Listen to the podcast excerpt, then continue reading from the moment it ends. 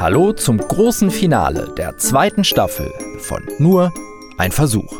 Ja, ja, ja, so schnell kann das gehen. Wenn dies allerdings die erste Episode ist, die du von Nur ein Versuch hörst, dann stoppe jetzt am besten hier und fang bei Episode 1 an, denn das baut alles aufeinander auf. Heute wird es etwas selbstkritisch. Ich kehre in mich und hinterfrage. Denn das Gespräch mit meiner Freundin am Ende der letzten Episode hat bei mir ein großes Fragezeichen hinterlassen, was die Manipulation anderer Menschen betrifft. Also du nutzt das ja nicht positiv. Du sagst ja nicht, ah, jetzt kann ich total gut Christian oder Nik äh, Nikolas lesen und jetzt weiß ich, welche Themen ihn bei der Arbeit Sorge machen. Und kann ihn da vielleicht besonders, können sie da besonders unterstützen. Sondern du sagst, mal gucken, ob ich das lesen kann, damit ich ihm dann die Buchhaltung abgeben kann. Ja, genau, das war ein Eigennutz. Ich weiß, ja. Vielleicht steht dir der im Weg. Wer? Der Eigennutz. Hm, ist das wirklich so? Das klären wir heute.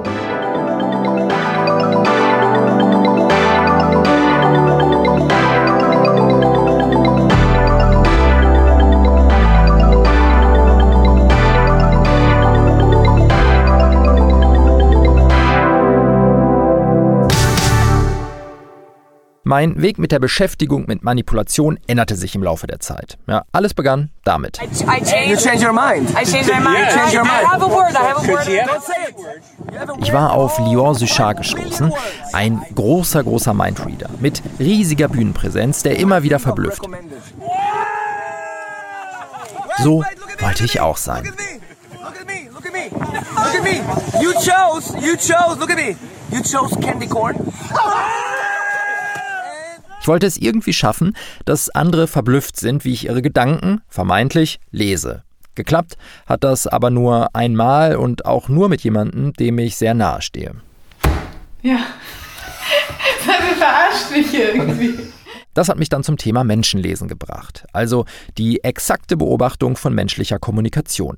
Neben Sprache zum Beispiel auch die Mimik. Ich habe mich hingesetzt und habe mir mal so die Ge- Grundmimiken angeschaut. Wie sieht ein Gesicht aus, das überrascht ist? Oder wie sieht ein Gesicht aus, das sich freut? Oder wie sieht ein Gesicht aus, das sich ärgert? Und ich habe gemerkt, ähm, intuitiv wissen wir das ja so ein bisschen, aber man muss sich das ja auch antrainieren, ne? um halt schnell auch Leute dann irgendwie so zu erkennen und lesen zu können. Was habe ich denn eigentlich davon, wenn ich das kann? Also was, was bringt Genau. mir das? Sie sagen Ihrer Frau, dass äh, Sie sie besonders hübsch finden gerade oder dass angeblich Ihre Figur perfekt ist und sie auf gar keinen Fall zugenommen hat oder wie auch immer. Und es geht um äh, für Ihre Frau jetzt darum, kann ich diese Information glauben oder kann ich sie nicht glauben. Ne? Ja. Da gibt es jetzt verschiedene Möglichkeiten. Eine von diesen Möglichkeiten ist eben die Mikromimik mit der Aussage abzugleichen. Ne? Ja. Also so kann man eben, wenn man die Mikromimik mit den Aussagen abgleicht, ist es eine von mehreren Möglichkeiten, die Wahrheit äh, der Aussage äh, zu äh, analysieren und, äh, und zu äh, ja, darzustellen. So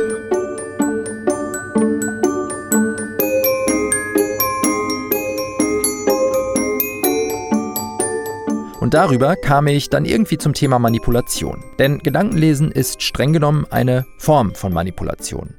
Beziehungsweise wer Gedanken lesen kann, also in unserem Fall heißt das menschliche Parameter wie Reaktionen, Sprache, Aussehen und so weiter lesen kann, der kann dieses Wissen auch nutzen, um Menschen zu manipulieren und seine eigenen persönlichen Ziele durchzusetzen. Hier, hier geackert. Ja. Mega. Guck mal, ich schicke euch mal ein Bild. Na? Hättet ihr nicht auch Lust auf Döner? Ist ja auch Donnerstag. Sieht doch lecker aus, oder? Ja. Okay. Döner ist halt. Bleibt aber immer noch weiter die Frage, warum eigentlich? Zu welchem Nutzen? Und das bringt mich in ein großes Dilemma, auf das mich mal wieder meine Freundin Luisa gebracht hat.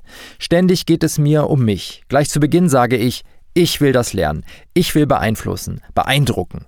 Doch es braucht eben eine große Menge Sensibilität, um auf dein Gegenüber so eingehen zu können, dass du sie lesen kannst. Es braucht Empathie. Und das hat mit Selbstlosigkeit zu tun wie ich ja finde, eine der besten menschlichen Eigenschaften überhaupt. An mich selbst habe ich zumindest immer den Anspruch gestellt, möglichst selbstlos und empathisch zu sein. Doch manchmal verkehrt sich das wohl ins Gegenteil. Ja, das war ein Eigennutz. Vielleicht steht dir der im Weg. Wer? Der Eigennutz.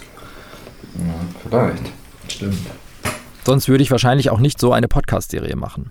Vielleicht ist das Weil dann verhindert ja die Empathie, dass man an eigentlich Wirklichkeit an sich denkt, während du andere beobachtest.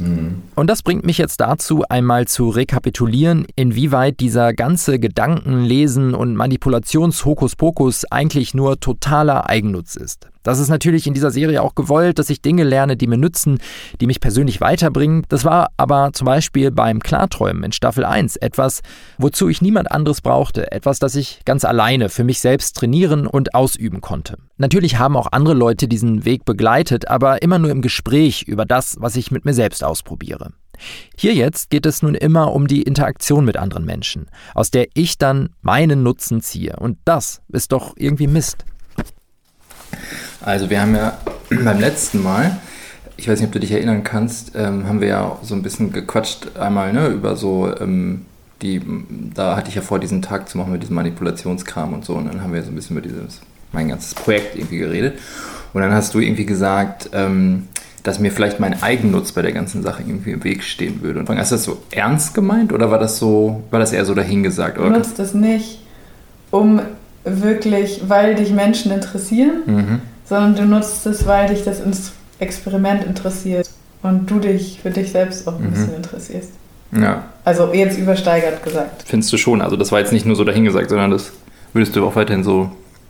Naja, das würde ich jetzt nicht auf alle Lebensbereiche generalisieren, aber jetzt bezogen auf dieses Experiment. Ja. Ja, weil du hast dir doch erst überlegt, was interessiert dich, was willst du für ein Experiment machen? Mhm. So, und dann kam doch dann, also daraus kam dann das Interesse an anderen Menschen und es war nicht so, dass du dachtest, glaube ich, das Mhm. wäre meine These, du willst unbedingt wissen, was wie andere Menschen fühlen Mhm. oder die besser verstehen. Mhm. Wäre meine These. Ja. Weiß ich nicht, ob das stimmt. Das Ursprungsinteresse geht halt auf jeden Fall nicht von so einem psychologischen Moment aus Mhm. oder von so einem sozialpädagogischen oder wie auch immer. Nee, gar nicht.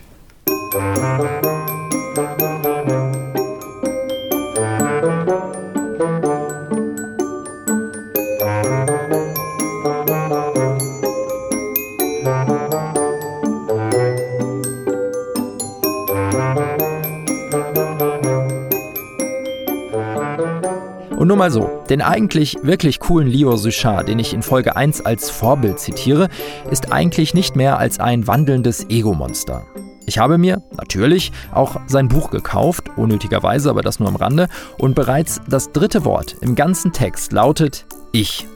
Seite 2 des Buches ist die erste Seite mit kompletten Text. Dort erscheint das Wort Ich bzw. in seinen Abwandlungen mir, mein, mich sage und schreibe 23 Mal. Und das in nur 29 Zeilen. Und so geht es immer weiter, egal an welche Stelle man im Buch blättert. Klar, um in der ganzen Welt riesige Hallen zu füllen, überall in Fernsehshows aufzutreten, da ist es wichtig, ein von sich selbst überzeugter Showman zu sein, völlig zu Recht und umso erstaunlicher, dass er offensichtlich noch all die Empathie aufbringt, um Menschen wirklich verblüffend zu lesen. Nur für mich ist diese Kombination irgendwie nix. So viel zum Thema Performance. Ala, denk jetzt ganz spontan an eine Zahl zwischen 1 und 9 und ich sag dir, an welche du denkst. Das ist einfach nicht meins. Ähm, die 7 übrigens.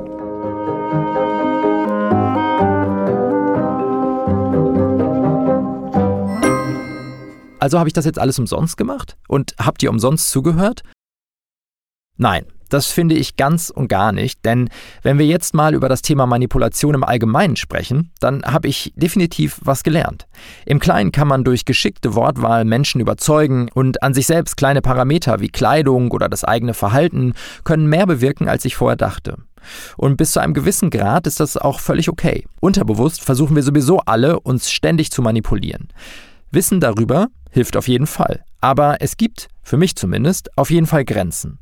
Wo genau die liegen, ist natürlich nicht ganz eindeutig zu definieren. Ist es zum Beispiel schon schwierig, wenn ich mich bei einem Bewerbungsgespräch besser kleide als sonst? Nein, wahrscheinlich nicht. Wenn ich aber eine edle Visitenkarte verteile, auf dem ich mir einfach einen Doktortitel, den ich nicht habe, verpasse, dann ist das wahrscheinlich schon eine Lüge. Die offensichtliche Lüge ist wahrscheinlich für mich so eine Grenze. Aber lüge ich nicht schon, wenn ich nur einen geliehenen Anzug trage? Es ist also kompliziert, wie immer im Leben.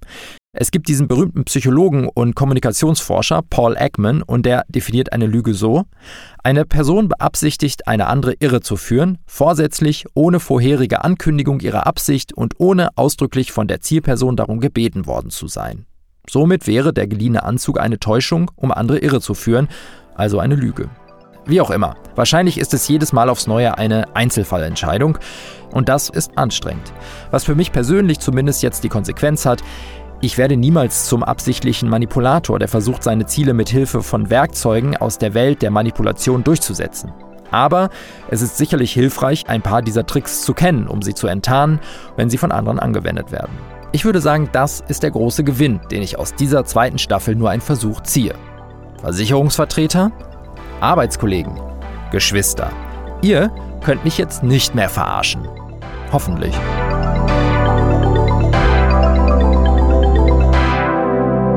Moment, Moment, Moment, Moment. Ich weiß schon, eine Sache fehlt noch.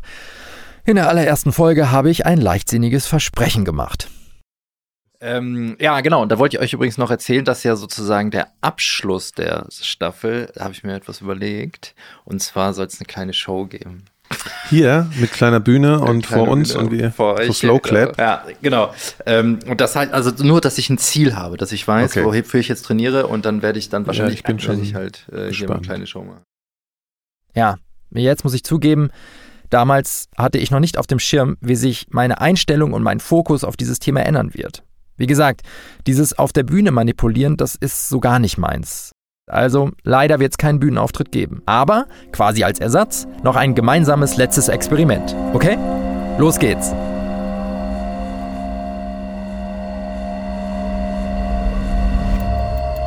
Denke an eine Zahl zwischen 1 und 10. Multipliziere diese Zahl mit 2. Addiere 8 dazu. Teile dies nun durch 2. Jetzt nimmst du diese Zahl und ziehst sie von deiner ursprünglich gedachten Zahl ab. Diese Zahl bitte gut merken. Suche jetzt das Äquivalent im Alphabet zu deiner Zahl. Also 1 ist A, 26 wäre Z, 2 ist B, 3 C oder 4 wäre das D. Hast du's? Lass dir noch ein bisschen Zeit.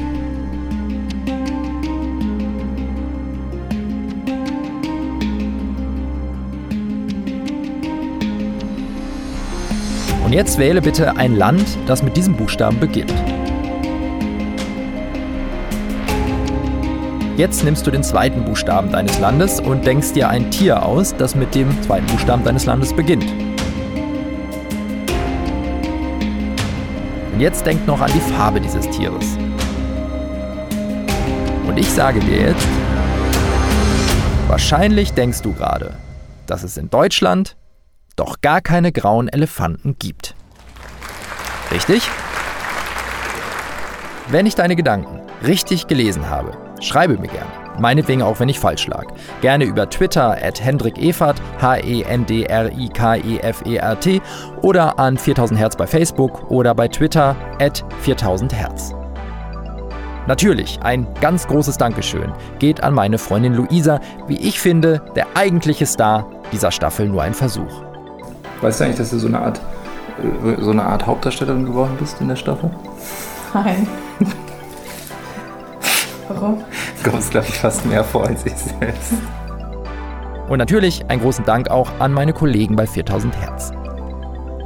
Mehr zu Nur ein Versuch gibt es unter nureinversuch.4000herz.de. Noch eine Bitte, wenn du uns bei Spotify hörst, dann folge uns doch bei Spotify. Das hilft uns und dir natürlich auch. Bis zur nächsten Staffel von Nur ein Versuch und nicht vergessen, das hier war alles nur ein Versuch.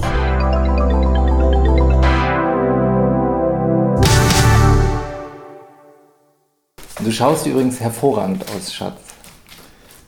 Ach, du manipulierst mich die ganze Zeit. Nee. Quatsch. Das ist gemein. Ist jetzt vorbei. Weil ich gesagt habe, dass du nur an dich denkst. Ja. Hm, komisch. Eine Produktion von 4000 Hertz.